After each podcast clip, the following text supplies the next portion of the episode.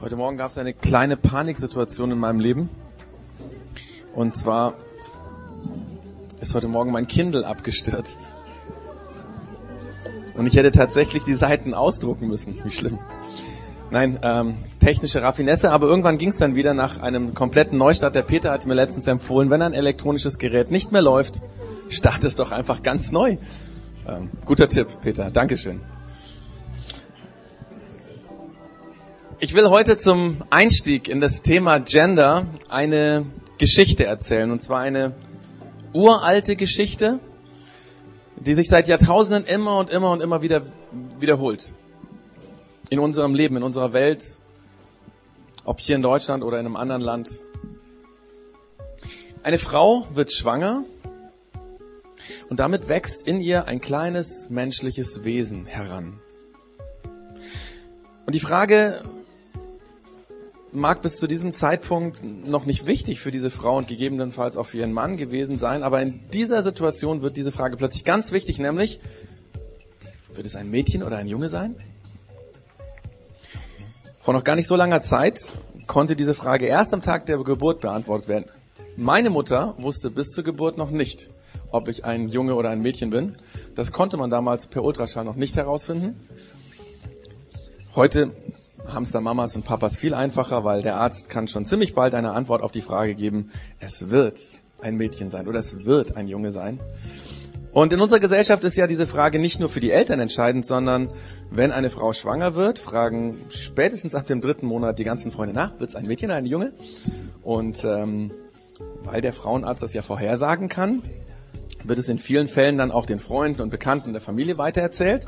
Und ab dann wird das Babyzimmer blau oder rosa gestrichen und man sucht Mädelsklamotten oder Jungsklamotten aus. Freunde und Familien geben Tipps, was man denn, auf was man denn achten muss, wenn es ein Bub ist oder ein Mädel und so in der Erziehung. Und ähm, dann kommt irgendwann der große Tag. Und wenn bis dahin alles normal läuft, bringt auch heute noch dieser Tag die endgültige Gewissheit, weil obwohl wir technisch sehr viel weiter sind wie 1969, wo ich geboren bin.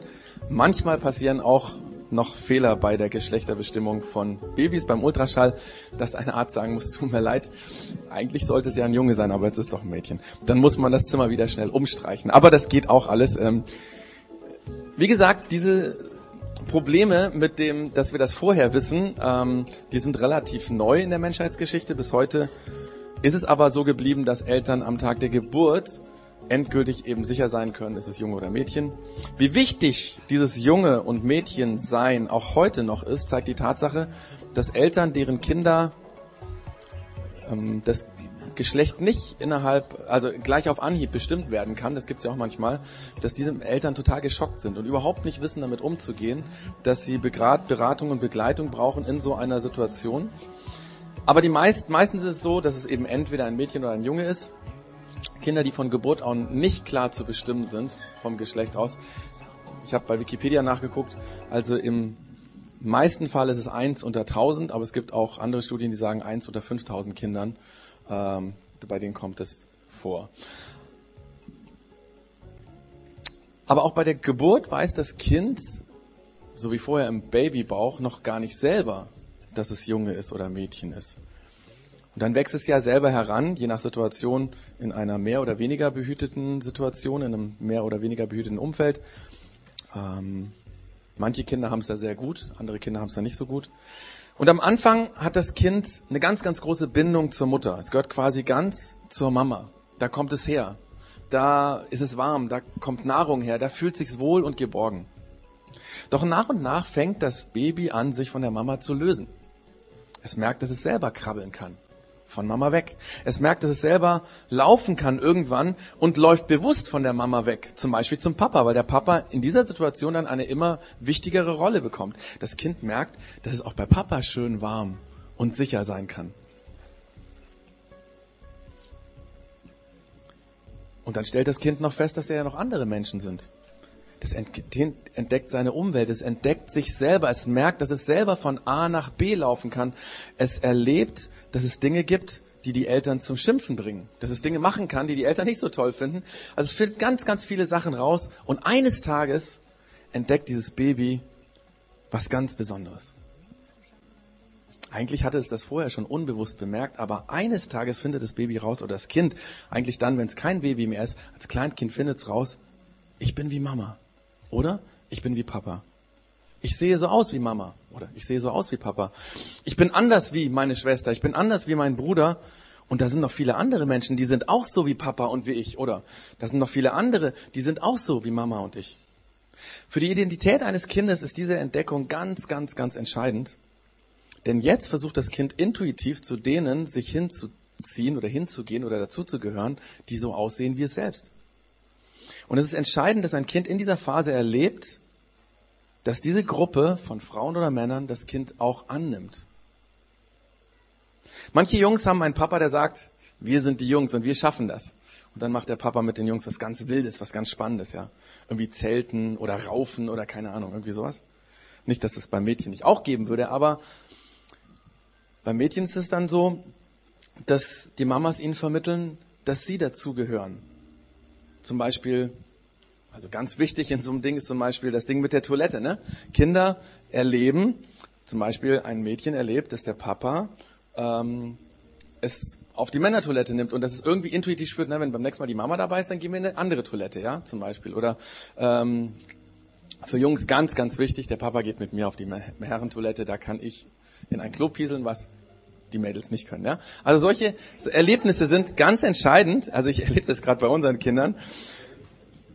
Es gibt natürlich auch Kinder, das muss man ganz ehrlich sagen, die diese Phase sehr frustrierend erleben. Gerade wenn sich die Eltern lieb, zum Beispiel ein anderes Kind, also ein Kind mit einem anderen Geschlecht gewünscht haben und das dann dem Kind vermitteln. Du solltest eigentlich ein Junge sein.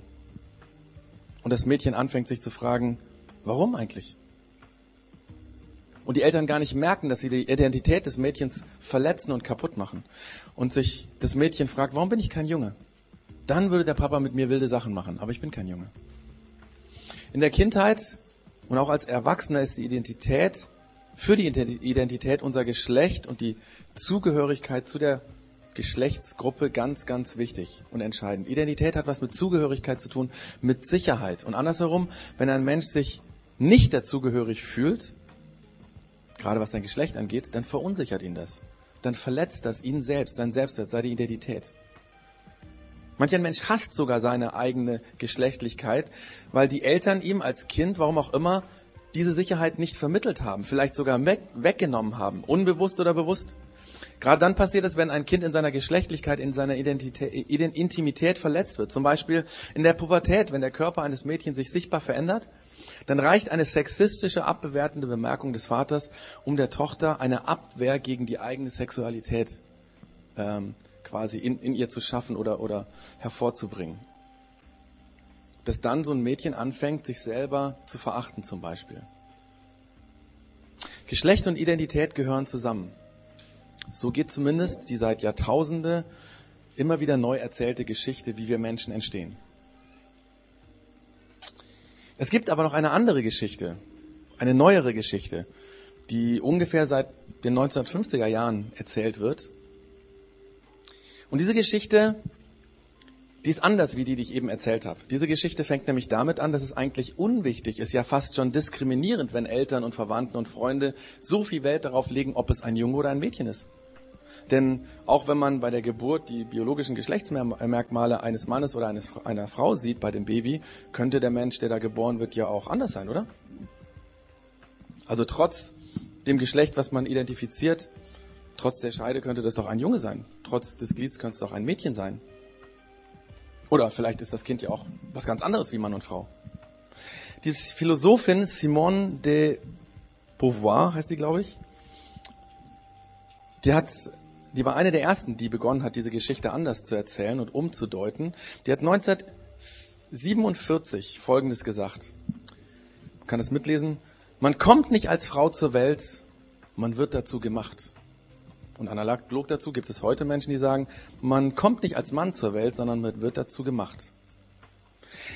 Diese Geschichte geht davon aus, dass Männer und Frauen oder Mann und Frau sein eine Erfindung der menschlichen Kulturen sind patriarchalische Kulturen, die das System Mann quasi stärken wollten und deswegen Frauen benutzt haben, um sie klein zu halten.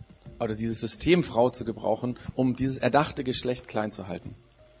Menschen sind an sich gleich, erzählt diese Geschichte. Und nur die Erziehung und das Rollenmuster machen Männer zu Männern und Frauen zu Frauen. Eigentlich, eigentlich könnte jeder sich selbst, für sich selbst entscheiden, ob er Frau oder Mann sein will, Mädchen oder Junge oder vielleicht irgendwas anderes. Man soll deswegen diese Kinder geschlechtsneutral erziehen und so die Geschichte weiter. Eigentlich gibt es auch gar keine festen Geschlechterrollen, wie sie unsere Gesellschaft seit Jahrtausenden erfunden hat, sondern es könnten noch viele andere geben. Neben Mann und Frau gibt es noch andere Lebensformen, die Menschen eigentlich in sich tragen und die sie nur entdecken müssen. Zum Beispiel lesbisch oder schwul oder bisexuell oder transsexuell oder transgender oder intersexuell oder vermutlich gibt es noch andere, die wir noch gar nicht kennen. Alles, was Menschen in sich spüren und leben wollen, das sollen sie doch leben. Und man soll sich von all den Zwängen der gesellschaftlichen Normen in diesem Bereich befreien, um sich selber frei entwickeln zu können. Natürlich erzählt diese Geschichte auch nicht mehr, dass die Familie mit Vater und Mutter und Kind die eigentliche Keimzelle der Gesellschaft ist. Auch das ist von Kulturen erfunden, wird erzählt. Ehe zwischen Mann und Frau und klassische Familie, das sind nur eine Lebensform von vielen. Blutsverwandtschaft spielt auch keine so große Rolle. Kinder können an sich auch in anderen Konstrukten des Zusammenlebens sich gut entwickeln, ihre eigene Lebensform finden und irgendwann mal sich ganz individuell entscheiden, wie sie sein wollen. Natürlich muss man sagen, tut sich diese Geschichte schwer mit der Tatsache, dass sich die Geschlechterrollen der alten Geschichte an den biologischen Geschlechtern orientieren, die es hauptsächlich gibt also Mann und Frau. Deswegen legt auch diese Geschichte großen Wert darauf, dass es, wenn auch nur sehr wenig, Menschen gibt, bei denen das Geschlecht nicht eindeutig in Mann oder Frau festgestellt werden kann. Und wenn es solche Menschen gibt, wird gesagt, dann kann auch Mann und Frau keine Norm sein. Übrigens ist diese Geschichte keine spinnerte Idee von ein paar wenigen Verrückten, sondern es gibt ganz viele Menschen, die diese Geschichte mittlerweile so erzählen. Man nennt diese Weltanschauung, die dahinter steht, die sogenannte Gender-Ideologie. Deswegen geht es heute um Gender oder Gender-Theorie. Das Wort Gender ist dabei Programm. Gender ist, äh, ist, Englisch und bedeutet eigentlich Geschlecht. Allerdings gibt es im Englischen noch ein weiteres Wort für Geschlecht, das nennt sich Sex. Ähm, und so hat die Genderbewegung das Wort Gender für sich in Anspruch genommen und meint mit Gender ein sogenanntes soziales Geschlecht das Geschlecht, das nicht biologisch gegeben ist, sondern das Geschlecht, das Menschen selber auswählen können oder was die Gesellschaft einem zwangsweise anerzogen hat. Diese Ideologie hat in den letzten Jahren immer, immer größeren Einfluss auf die Gesellschaft bekommen, auf Kultur, auf Politik. Das heißt, es gibt nicht wenige Politiker, die versuchen, diese Ideologie und die, in die Gesetzgebung und in die Gesellschaft einfließen zu lassen.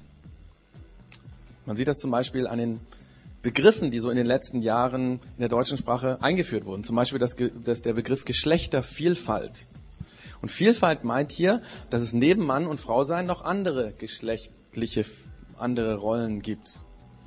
Oder man versucht Begriffe, die eine maskuline Endung haben, also die eindeutig eigentlich für den Mann oder für Männer gebraucht wird, ähm, umzuformulieren oder geschlechtsabstrakt zu ersetzen oder, also zum Beispiel in Bern ist es tatsächlich so, da hat man die Fußgängerzone in eine Flanierzone verändert. Fußgänger, der Fußgänger in Flanierzone.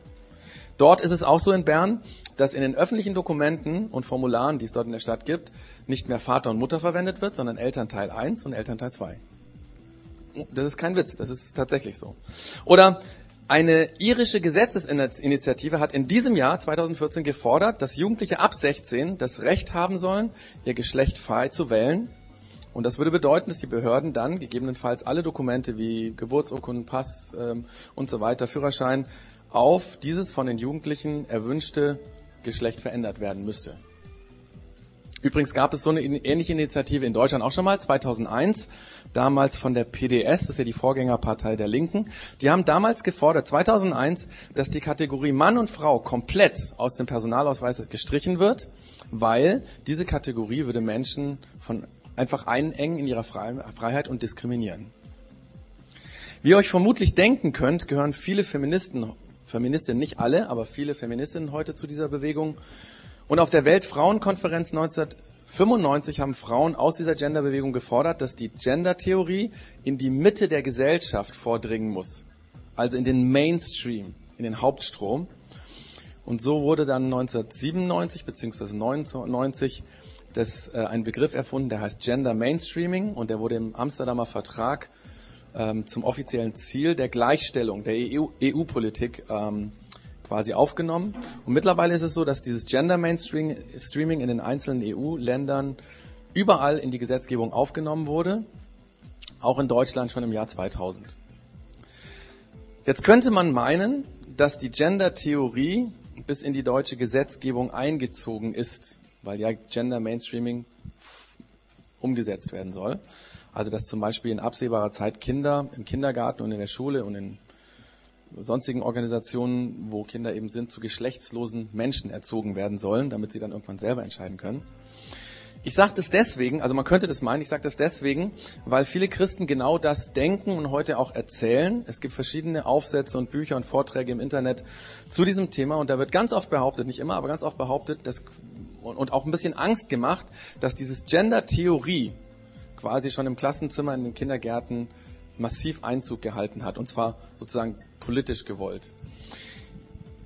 Und mir ist es ganz wichtig, das zu sagen, weil es tatsächlich nochmal einen großen Unterschied zwischen Gender-Theorie und Gender-Mainstreaming gibt, nämlich wenn wir dann gucken, was der Staat und die Regierung, also heute, was in zehn Jahren, das weiß ich nicht, aber was heute im Gesetz steht oder auch die Verlautbarung zum Beispiel des äh, Familienministeriums äh, ist, dann merken wir nämlich, dass die Regierung und die Minister das Gender Mainstreaming ein bisschen anders gebrauchen wie die Gender-Theorie.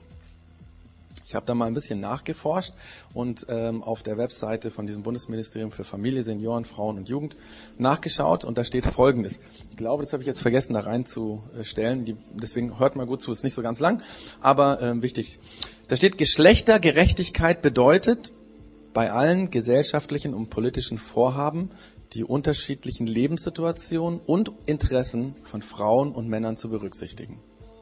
Dieses Vorgehen, für das sich international der Begriff Gender Mainstreaming etabliert hat, basiert auf der Erkenntnis, dass es keine geschlechtsneutrale Wirklichkeit gibt und Männer und Frauen in sehr unterschiedlicher Weise von politischen und administrativen Entscheidungen betroffen sein können. Das Leitprinzip der Geschlechtergerechtigkeit verpflichtet die Politik, Entscheidungen so zu gestalten, dass sie zur Förderung einer tatsächlichen Gleichberechtigung der Geschlechter beitragen. Ein solches Vorgehen erhöht nicht nur die Zielgenauigkeit und Qualität politischer Maßnahmen, sondern auch die Akzeptanz bei Bürgerinnen und Bürgern. Ich versuche das nochmal kurz zusammenzufassen. Ihr könnt es ja selber nochmal auch äh, auf der Homepage von dem Ministerium nachlesen. Im Grunde genommen wird hier gesagt, unsere jetzige Situation oder die Situation generell ist so, Männer und Frauen sind extrem verschieden, individuell natürlich auch nochmal, weil jeder andere Begabungen hat. Und so unterschiedlich wie die Menschen sind, sollen sie wahrgenommen werden. Und die Gesetze sollen bitte so formuliert werden, dass sie in den unterschiedlichen Situationen dasselbe bewirken. Sprich, dass Frauen, die ganz anders leben wie andere Frauen das, und auch andere Männer, ähm, dass diese Gesetze so greifen, dass sie für alle gleiches Recht bedeuten. Was ich damit sagen will, Interessant ist, dass die derzeitige Regierung zwar dieses Wort Gender Mainstream gebraucht, aber genau das Gegenteil von Gleichmacherei versucht da rein zu interpretieren. Das ist wichtig. Da gibt es nämlich auch einen theologischen, äh, theologisch Quatsch, einen politischen Streit drüber. Ähm, andere Parteien sind sich da nicht so eins wie die jetzige Bundesregierung. Ähm, und natürlich gibt es Menschen in der Politik, die die Weltanschauung der Gender-Theorie vertreten und versuchen, das in das Gender Mainstreaming noch viel mehr reinzubringen. Aber im Moment, ich möchte einfach das sagen, um gerecht zu sein, weil ähm, ja, weil es in der Bundesregierung einfach so noch ist. Was man natürlich sagen muss, zum Beispiel in Baden-Württemberg ist eine andere Regierung dran. Da gab es den Bildungsstreit Anfang des Jahres oder Ende letzten Jahres. Und da hat, haben tatsächlich Grüne und SPD-Politiker versucht, die Gender-Theorie konkret zum Beispiel in den Bindungsplan reinzubringen. Dort sollte nämlich in allen Schulfächern versucht werden zu vermitteln, dass Mannsein und Frausein so Stereotype sind, die man doch bitte, ähm, wenn überhaupt, denen man noch andere zuordnet, zum Beispiel eben lesbisch, schwul, bisexuell, transsexuell, transgender und intersexuell, und dass man das Geschlechtersystem sozusagen erweitert und das an jeder Stelle eben in diesem Bildungsplan. Diese Forderung ist übrigens, ähm, also die die Landesregierung durchsetzen wollte oder einige aus, äh, durchsetzen wollten, ist daran gescheitert, dass ganz, ganz viele Bürgerinnen und Bürger sich dagegen positioniert haben. Ähm, ich erzähle nur, da geht gerade so ein Streit in der Kultur, ja. Und ähm, es ist sehr wichtig, deswegen haben wir das Thema aufgenommen, weil Geschlecht Und Identität ist was ganz Wichtiges. Und was dort versucht wird zu tun, diese radikale Gender-Theorie, das macht, das verunsichert natürlich auch. Und ich habe mich die Frage gestellt, wie kommt es denn überhaupt, dass Menschen anfangen, diese Geschichte der Geschlechterrollen so zu erzählen? Woher kommt das, dass Menschen wegkommen von den biologisch festgelegten Geschlechtern Frau und Mann und etwas anderes erzählen? Und an der Stelle sollten wir Christen ganz, ganz nachdenklich werden, weil wir leben in einer Menschheitsgeschichte, in der Geschlechterrollen, Mann und Frau sein, Jahrtausende lang missbraucht worden, um hauptsächlich Frauen zu unterdrücken, zu entwerten, klein zu machen. Wir dürfen nicht vergessen, die Gleichstellung von Frau und Mann ist noch gar nicht so lange irgendwie Thema. Also Frauen dürfen in Deutschland seit 1919 wählen. Das sind noch keine 100 Jahre. In der Schweiz übrigens wurde das Frauenwahlrecht, wer weiß es? 1971 eingeführt.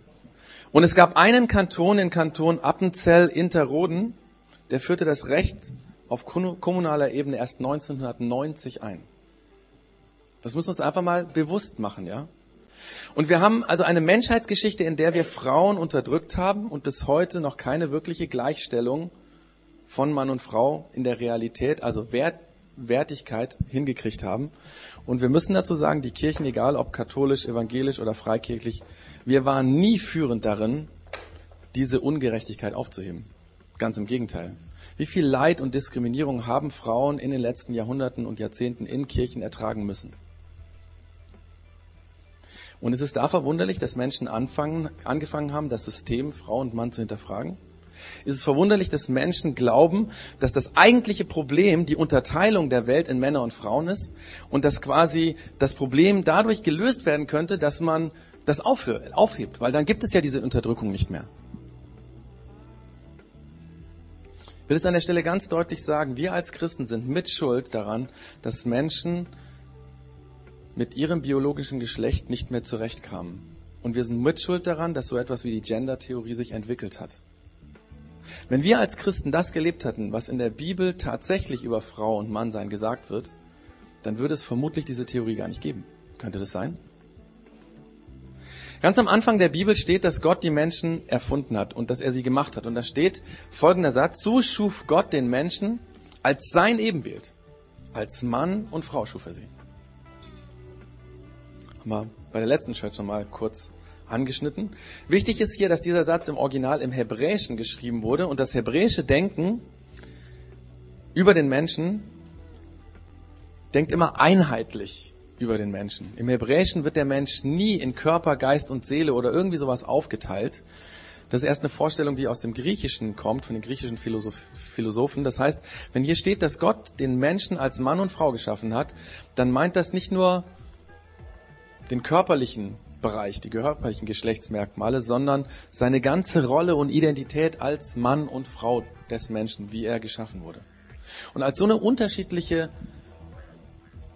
nein, so, ein, so eine untrennbare Einheit von Körper, Geist und Seele und Geschlechtlichkeit, diese schafft Gott so, dass er Mann, Männer hat und Frauen hat. Und in dieser ganzheitlichen Unterschiedlichkeit spiegelt sich der Mensch als Ebenbild Gottes. Also hier wird nicht gesagt, der Mensch ist Ebenbild Gottes, tralala, tralala, tralala, und irgendwann steht dann, ach, es gibt übrigens auch Männer und Frauen, sondern hier wird gesagt, die Ebenbildlichkeit macht sich daran fest, dass es Mann und Frau gibt. Und der Mensch, ich habe es letztes Mal schon gesagt, als System gibt es nur in Mann und Frau. Nur ein Mann ist nicht die Menschheit und auch nicht der Mensch, der geschaffen wurde. Und nur die Frau ist auch nicht die Menschheit, ähm, die Gott geschaffen hat, sondern das gehört zusammen.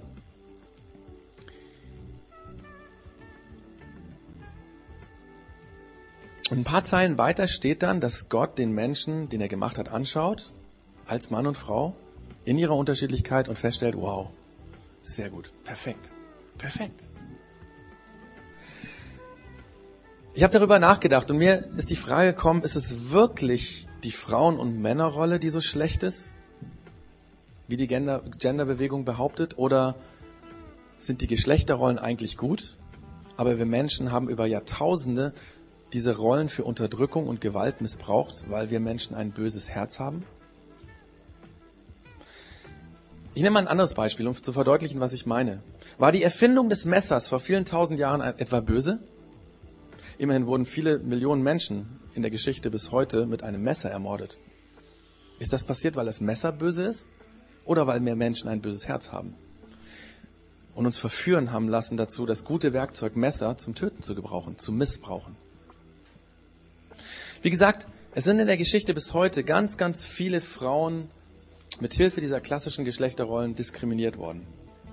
Aber dieses Böse ist nicht wegen der Rollen passiert, sondern weil wir Menschen in uns das Böse tragen, weil wir die guten Unterschiede zwischen Mann und Frau missbraucht haben, um Böses zu tun. Und ich kann verstehen, dass Menschen am liebsten diese Unterschiede zwischen Mann und Frau wegwischen würden und dann hoffen, jetzt gibt es endlich keine Unterdrückung mehr und keine Diskriminierung. Ich glaube, das ist ein Trugschluss. Das wird die Probleme nicht lösen. Wir brauchen eine andere Veränderung. Wir brauchen eine Veränderung in unserem Herzen, dass Jesus uns verändert und dass er uns zeigt, wie wir gut und konstruktiv und ohne Diskriminierung mit Mann und Frau sein in unserer Welt umgehen können. Und damit wäre ich bei Jesus. Wie ist denn Jesus mit den Geschlechterrollen umgegangen? Wie hat er in der damaligen extrem patriarchalischen Gesellschaft mit Mann und Frau sein gelebt? Wie hat er mit dieser Unterprivilegierung der Frauen, ähm, ähm, ja, also wie ist er damit umgegangen? Wenn wir uns das Leben von Jesus anschauen, wie er mit Frauen umgegangen ist, dann stellen wir fest, dass er einen revolutionären Umgang mit Frauen hatte, was unfassbar war für damalige Zeiten. Er durchbricht damals die Rollenverständnisse, die es gab zwischen Mann und Frau, in allem. Also zum Beispiel, er hat zwar auf der einen Seite zwölf Männer als Schüler, als Jünger berufen. Vielleicht ist das aber auch so, dass nur diese Geschichte erzählt wird, weil es damals so eine patriarchalische Gesellschaft war. Weil es gibt andere Stellen, da wird gesagt, es gab viele, viele Frauen, die bei Jesus waren und seine Jüng Schülerinnen waren, seine Jüngerinnen waren. Es gibt eine Stelle in dem ähm, Johannesevangelium Kapitel 10, da wird berichtet, dass sich eine Frau mitten zu den Männern setzt, die die Vorlesung von Jesus gelauscht haben. Also ihr müsst euch vorstellen, also, ne, wie es so damals war, so ein, hat miteinander gegessen, alles Männer, kommt eine Frau, setzt sich da mitten rein. Und Jesus sagt im Anschluss an diese Vorlesung, diese Maria, die sich da dazu gesetzt hat, genau das Richtige getan. Genau das Richtige. Das muss für die Schüler abartig gewesen sein, weil sowas gab es nicht.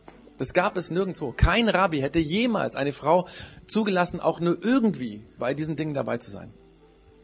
Noch was anderes, obwohl damals Frauen als Zeugen nicht aussagen durften. Das heißt, eine Aussage einer Frau war vor Gericht nicht nichts, gar nichts. Es hat überhaupt nicht gegolten. Trotzdem waren es die Frauen, die ersten, die miterlebt haben, dass Jesus nach seinem Tod wieder lebendig geworden ist. Jesus hat sich zuerst den Frauen gezeigt, nicht den Männern. Und dann hat sie die Frauen, hat er die Frauen beauftragt und gesagt, jetzt geht und sagt, dass ich lebe. Und es musste so kommen, wie es gekommen musste. Die haben es nicht geglaubt. Ja, sind ja Frauen, Frauengeschwätz. Ja, was soll denn das? Und was macht Jesus? Er zitiert die nachher vor, die Männer, und sagt, warum habt ihr den Frauen nicht geglaubt? Was soll das? Und Jesus fängt damit an, diese Wertschätzung, die Gleichwertigkeit der Frauen in diese ganz patriarchalische Gesellschaft hineinzubringen. Und der Paulus fasst das an einer Stelle in seinen Briefen, also seinem Brief, den er an die Christen in Galatien geschrieben hat, so zusammen. Und das muss man wissen, weil man dem Paulus oft vorwirft, er sei frauenfeindlich gewesen. Und vielleicht müsste man doch nochmal genauer hinschauen, wie er denn wirklich war. Weil er schreibt diesen unglaublichen Satz, jetzt ist nicht mehr wichtig, ob ihr Juden oder Griechen, Sklaven oder Freie, Männer oder Frauen seid. In Christus seid ihr alle eins. Und wenn wir in der Bibel nachforschen, dann merken wir, dass Jesus eigentlich uns zu dem ursprünglichen Status der Schöpfung am Anfang zurückbringen will. Ja, wenn hier gesagt wird, in Christus seid ihr alle eins, sagt der Paulus, dann seid ihr wieder so, wie es am Anfang war. Und da gibt's nicht Männer und Frauen, die irgendwie wichtiger oder unwichtiger sind. Da gibt es unterschiedliche Rollen, aber nicht in der Wertigkeit eine unterschiedlich, einen Unterschied. Und das hat damit zu tun, dass Gott schon viele hunderte Jahre vorher einmal hat sagen lassen, ein Mensch sieht, was vor Augen ist. Wir sehen immer das Äußere, aber Gott schaut ins Herz. Gott kennt uns ganz. Das heißt, vor Gott, vor Jesus sind wir Menschen, obwohl wir sehr unterschiedlich sind, alle gleichwertig. Er wertschätzt alle Menschen und er hasst es, wenn Menschen andere diskriminieren und ungleich behandeln. Und ich glaube, hier können und hier müssen wir Christen ein Vorbild sein in dieser Gesellschaft, in der wir leben. Wir können vorleben, wie das geht. Und ich will jetzt am Ende mal ganz konkrete Beispiele nennen und vielleicht fallen euch noch andere Beispiele ein, wie wir als Menschen, die dem Beispiel von Jesus folgen, einen Unterschied machen können. Das fängt zum Beispiel damit an, dass wir, äh, wie wir reden in unserer heutigen Gesellschaft. Wir können das Frau und Mann sein achten und wertschätzen, indem wir versuchen, möglichst oft so zu formulieren, wie es wirklich ist, dass wir nämlich in vielen Situationen Männer und Frauen meinen. Man nennt das dann geschlechtsneutrale Formulierung. Ich würde sagen, geschlechtereinschließende Formulierung. Also zum Beispiel, dass wir nicht einfach von Lehrern reden, die Lehrer waren mal wieder so und so, sondern von Lehrerinnen und Lehrern. Warum nicht? Oder dass wir sagen, von Ärztinnen und Ärzten. Ich weiß, dass das vielleicht ein bisschen umstritten ist. Ich will, ich will das einfach mal zum Nachdenken geben, ja, von Christinnen und Christen. Ich habe einen Kollegen, der ist Professor in Marburg, ganz guter Bekannter, ähm, der mir das mal gesagt hat. Ich stand bei einem großen Kongress auf der Bühne und habe da moderiert und hat gesagt, Klaus, es war super. Nur eins hast du vergessen. Du hast die Frauen nicht erwähnt. Die kamen bei dir gar nicht vor. Und da hat er recht. Das stimmt. Das ist übrigens auch der Grund, warum wir unsere Arbeitsgruppe gegen Menschenhandel Augsburgerinnen mit großem I genannt haben. Weil Augsburgerinnen und Augsburger gegen Menschenhandel wäre sehr lang gewesen. Und da gibt es dieses I in der Schreibweise, was eben zeigen soll, dass beide Geschlechter gemeint sind. Die Priska, die ist bei uns in der Church on Vorbereitung, die hat erzählt, dass sie auf der Arbeit ihre Kollegen immer wieder darauf hinweist, wenn in dieser Weise diskriminierend, in Anführungsstrichen, formuliert wird, weil Leute einfach die männliche Form nur genutzt haben. Und sie bittet dann die Kollegen, das zu ändern. Und ich finde das total cool. Ich fände es noch viel besser, wenn wir Männer das machen würden und darauf hinweisen würden. So wie mein Kollege bei diesem Kongress auf mir zugekommen ist und hat gesagt, du hast die Frauen vergessen. Also das wäre ein Beispiel und ich glaube, damit würden wir tun, was der Paulus sagt. Jetzt ist nicht mehr wichtig, wer Jude oder Grieche, Sklave oder freier Mann oder Frau ist. Ihr seid in Christus eins. Oder ein anderer Bereich. Wir können uns dafür einsetzen, dass in unserer Gesellschaft endlich das durchgesetzt wird, was angeblich politisch korrekt alle wollen. Ich meine, es ist ein Skandal, dass wir in Deutschland, wo eine Frau in der Spitze der Regierung steht, immer noch Frauen für dieselbe Arbeit oft weniger Geld bezahlen als Männern. Warum ist das so? Da wird dann oft argumentiert, ja, das ist für die Firma ein finanziell größeres Risiko, wenn sie eine Frau einstellen, weil die könnte ja schwanger werden und dann fällt sie aus und die Kosten, die entstehen, bla bla bla. Aber das Problem, ich finde das echt krass, weil das Problem wird jetzt auf Frauen abgewälzt oder was. Ja, auf der einen Seite sagen wir alle, wir brauchen eine höhere Geburtenrate, also mehr Kinder. Und dann sollen die Frauen, die nun mal die Kinder in die Gesellschaft hineinbringen, das finanzielle Risiko dafür tragen oder was? Eigentlich müsste es eine Umlage geben, die jeder Arbeitnehmer zahlt, von der diese entstehenden Kosten getragen werden.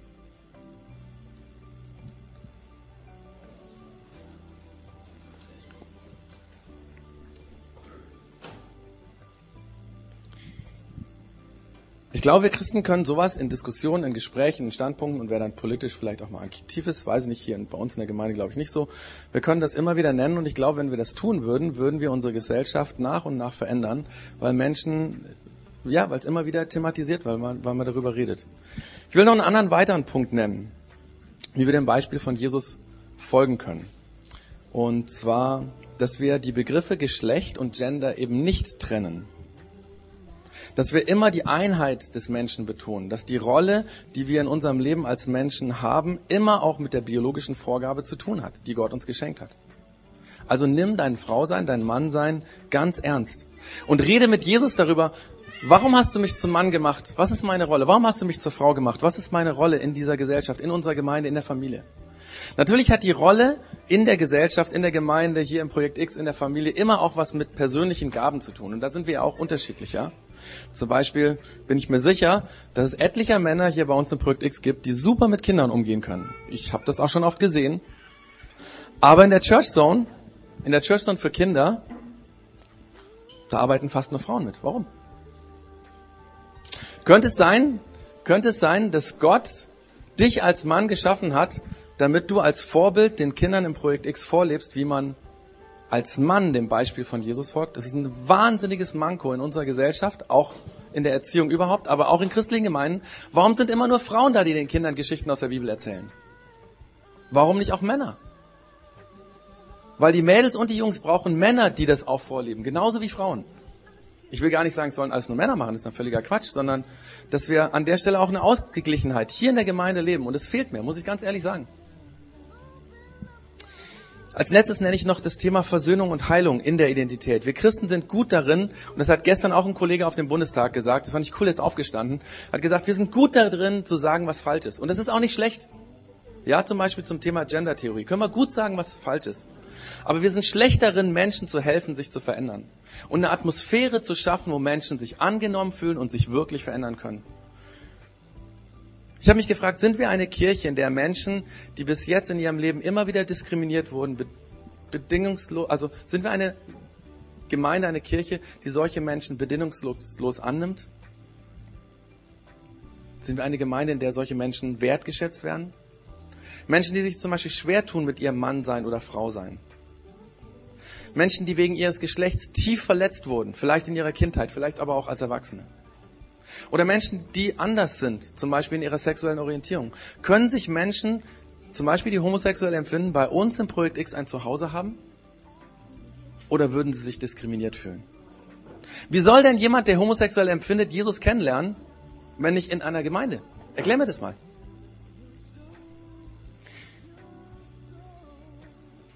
Würde so jemand, wenn er hierher kommen würde, spüren, ich bin nicht so angenommen, wie ich bin? Was müsste passieren, dass solche Menschen bei uns Jesus kennen und lieben lernen? Und dann wird Jesus Menschen verändern. Meine Güte, das ist doch immer so. Ich habe Jesus kennengelernt und er verändert mich täglich. Da brauchen wir doch nicht drüber reden. Aber Jesus möchte, dass alle Menschen ihn kennenlernen und ihn lieben lernen. Und wir als Christen brauchen eine Atmosphäre, wo alle Menschen sich angenommen fühlen. Und damit alles irgendwie gut zu reden. Und glaubt mir, egal wie tolerant unsere Gesellschaft nach außen hin immer ist, Menschen, die homosexuell empfinden, tragen fast immer tiefe seelische Wunden mit sich rum, weil es im Alltag eben nicht so einfach ist und weil von allen Seiten man blöd angeschaut wird und mit irgendwelchen Worten verletzt wird. Gerade dann, wenn keiner weiß, dass vielleicht ich so empfinde, ja, wird wieder ein Witzchen darüber gerissen und so weiter. Das ist alles nur politisch Korrektness, aber die eigentlich nicht gelebt wird. Und wir Christen könnten einen Unterschied machen. Was heißt es, dem Beispiel dem Beispiel von Jesus zu folgen. Ich glaube, wir müssen anders leben als die Menschen um uns herum, wenn wir dem Beispiel von Jesus folgen, weil Jesus auch anders war. Er war geprägt von der Liebe Gottes oder nein, lass es mich so sagen, er war die Liebe Gottes in Person. Und wir sind aufgefordert, mit dieser Liebe Gottes, mit Jesus, der ja in uns lebt, die Geschlechterkämpfe zu überwinden. Wir können mit der Liebe von Jesus Frauen und Männer so wie sie sind, annehmen und fördern und ihre Identität stärken. Und wir können eine Atmosphäre schaffen, wo niemand diskriminiert wird, weil er Mann oder Frau ist oder irgendwas anderes. Das ist jetzt kein Ausrufezeichen, sondern ein Doppelpunkt, weil das müssen wir lernen. Das kann ich ja einfach sagen, das müssen wir miteinander lernen. Und ich mache euch Mut, darüber zu reden, in persönlichen Gesprächen, in der Homezone nächste Woche. Das wird vielleicht auch kontrovers besprochen. Ähm, ist okay, aber die Frage ist, wie können wir die Liebe von Gott zu allen Menschen bringen und dieses ständige Kampf, diese Diskriminierung, diese Ausgrenzung überwinden?